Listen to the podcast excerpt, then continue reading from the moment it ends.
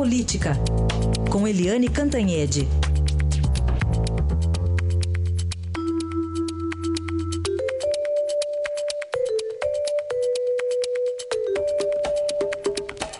Hoje, reforma política, mas vamos fatiá-la aqui, começando com a, a votação que está prevista para hoje na Câmara dos Deputados, sem consenso, né, Eliane? Bom dia.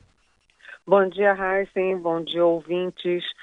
Olha, Heisen, a gente sabe que a Lava Jato já tem aí o quê? Uns três anos e meio, né? E a Lava Jato expôs, né? As, vamos dizer assim, as entranhas do mundo político, das eleições, das campanhas, etc.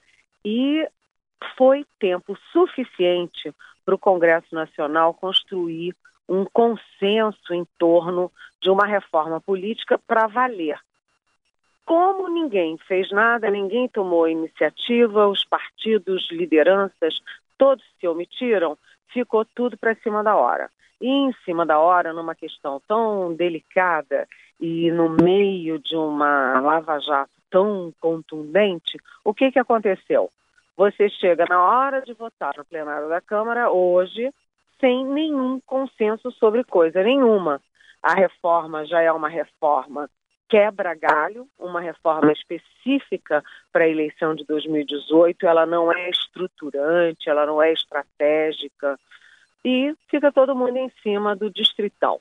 Então, o distritão é, é aquele ame ou deixe-o, né? Uh, metade do Congresso está adorando a ideia, porque o distritão é aquela, vamos repetir, né? É a forma de votar dentro de cada estado. Os mais votados, simples assim, são considerados eleitos e pronto. Né? É, não tem o voto proporcional que envolve partido. Então, o distritão tem alguns defeitos. Por exemplo, como é no estado inteiro, quem é mais conhecido eh, leva uma vantagem enorme. Então, isso significa que os atuais deputados, eles levarão uma vantagem enorme e a renovação política vai ficar para trás.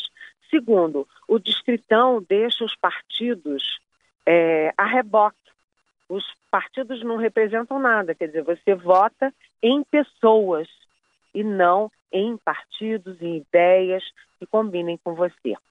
E, enfim, é, o Congresso está todo dividido, vai ser uma votação infernal e eu não me surpreenderia se é, houver uma é, tapas de gritarias e bate-bocas, porque a gente está indo, depois de três anos e meio de Lava Jato, para uma votação sem nenhum consenso. Tapas, gritarias, tomatadas, ovadas, pode, pode vir tudo no pacote, hein? Tava, tava... É, exatamente. Pode né? acontecer tudo. A ovada é o, é, a, é o tapa do momento. É. Bom, ainda sobre a reforma política, a, a gente tem ouvido aí, ontem até no Fórum Estadão aqui sobre reforma política, falou isso sobre a volta do financiamento privado e esse sistema aí de governo que seria um semipresidencialismo? Exatamente, exatamente. É isso que a gente tem que lembrar, né? Porque ontem no Fórum Estadão, aliás, é o segundo Fórum Estadão sobre reforma política, que eu acho uma iniciativa excelente, porque a reforma política não é um assunto que atrai o grande público, mas ela é fundamental é por isso que a gente diz que a reforma política é a mãe de todas as reformas, né, porque a corrupção e a, o desastre da administração começam por aí, né?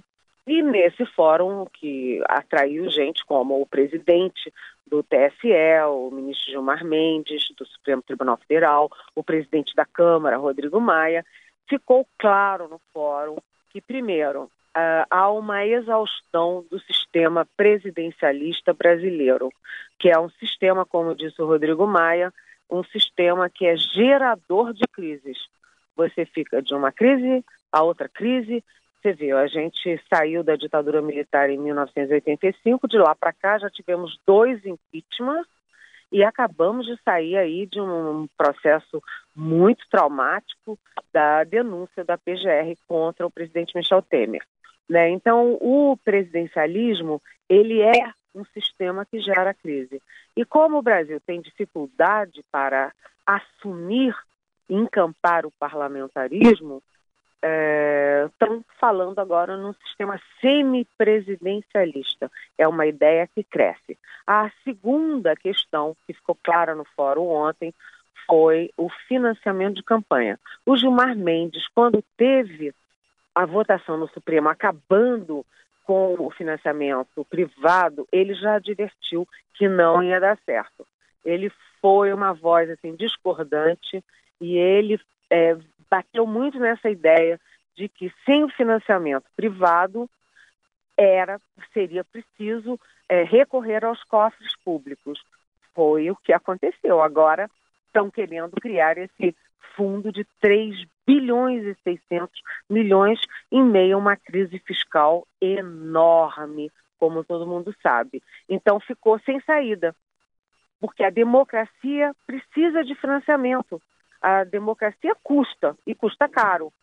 Se não é o privado, tem que ser o público, mas a opinião pública não aceita nem o privado nem o público. E agora?